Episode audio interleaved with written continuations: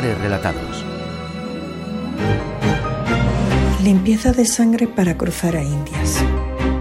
Todo aquel que quisiera cruzar de España a Indias para establecerse allí debía presentar un certificado de limpieza. A América cruzó Fernando Fernández de Valenzuela el 22 de septiembre de 1632. Un tiempo después de haber llegado a Colombia, lo nombraron capellán en la Santa Iglesia Catedral de la ciudad de Santa Fe de Bogotá, pero tuvo que atravesar el océano con una información que se llamaba de legitimidad, limpieza y nobleza, redactado ante el deán de la catedral con testimonio del capitán general, el regidor, el bachiller y el maestro. Cuando Pedro de Arriola, criado de su majestad y contador de Nueva Galicia y de la Cruzada, se vio en trance de morir, redactó un largo y detallado testamento y manda sobre su cuerpo, su alma y sus bienes. Ese testamento hológrafo lo escribió en 1602, aunque él alcanzó a vivir dos años más. De los contenidos del documento me interesan los relativos a esta limpieza de sangre de la que les estoy hablando. Al difunto también le interesaba, pues es la parte más larga y detallada.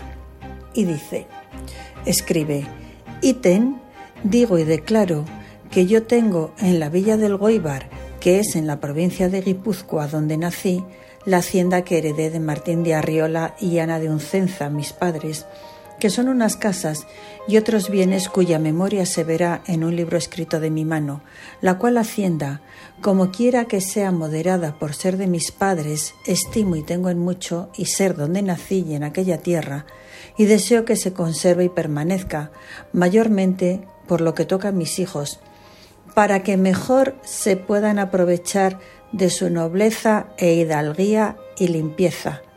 Mando y es mi voluntad que no se pueda vender.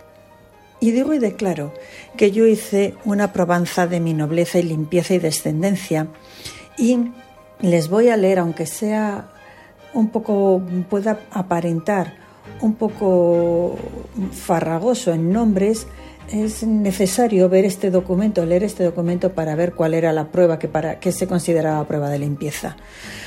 Y digo y declaro que yo hice una probanza de mi nobleza y limpieza de descendencia en el Goibar por el mes de septiembre del año 98, 1598.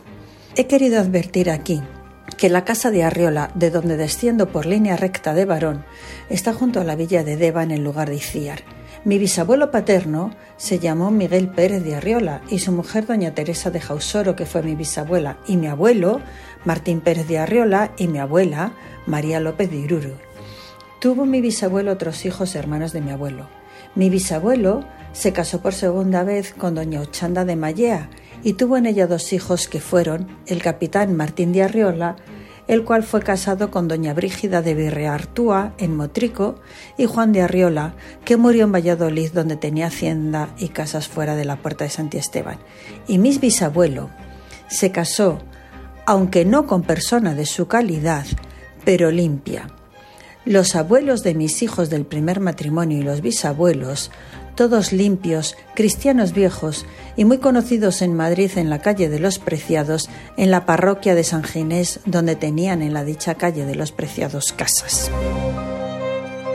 Sin tanta pretensión de abuelos y bisabuelos por todas las líneas de sangre, son abundantísimos los documentos que certifican la limpieza en toda calidad de personas y en todo tipo de trabajos de oficios con el que se quisieran embarcar un español peninsular para cruzar el mar a las provincias hispánicas de las Indias. Como el expediente de información de limpieza de Pedro Bárcena Pedro Bárcena, que pretende eh, ir como herrero a Indias, pretende, su aspiración es eh, asentarse en América para allí conseguir tierras propias y hacer fortuna. Y que traigo este programa por los apellidos que descarta, y los descarta como prueba de la antigüedad de su cristianismo. Y dice, Pedro de Bárcena, hijo natural de Pedro de Bárcena y de María Vega, cristianos viejos, limpios de toda mala raza de moros, judíos, ni penitenciados por el santo oficio de la Inquisición, ni de los nuevamente convertidos a la fe católica, ni descendiente de los corteses, venegas, pizarros, ni magarros. Es decir, no tiene el apellido Cortés, Venegas, ni Pizarro, ni Magarro, que son apellidos que pudieran levantar sospechas porque no tenían esa línea de pureza de sangre. Beatriz Sanz Alonso, Instituto de Historia y Cultura Naval, Radio 5 Todo Noticias.